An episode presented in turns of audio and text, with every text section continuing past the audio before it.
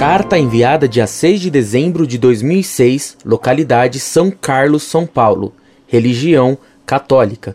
Escolaridade pós-graduação concluída. Profissão professor da USP. Caros da Monfort, salve Maria. Sobre os que praticam ou defendem o aborto, a igreja diz que sofrem excomunhão automática. Hoje parece que pouco se importa estar ou não excomungado. Parece que tanto faz.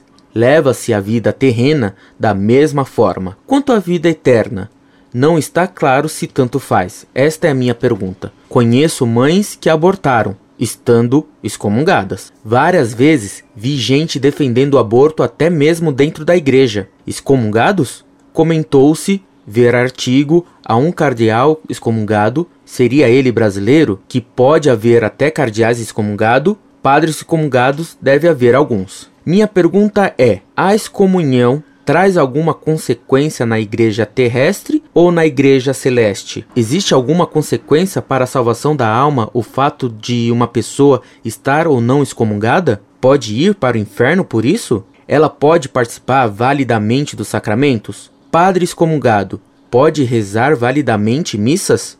Bispo excomungado pode ordenar padres? Outra pergunta: como reverter uma excomunhão, como no caso de mulheres que abortaram? Li a carta Identificação dos Excomungados e não encontrei minha resposta. Poderiam esclarecer? Em Jesus e Maria.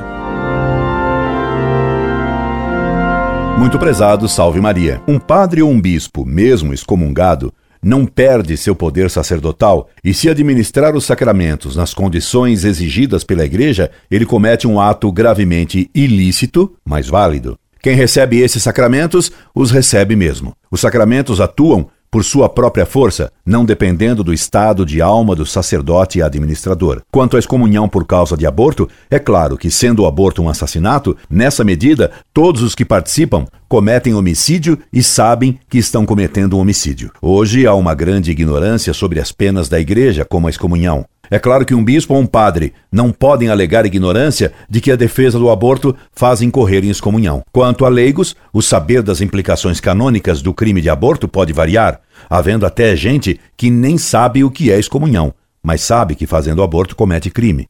A excomunhão exclui o fiel da igreja, impedindo-o de participar da comunhão dos santos, isto é, de auferir as graças provenientes dos méritos infinitos de Cristo e dos santos que a união com a igreja faz usufruir.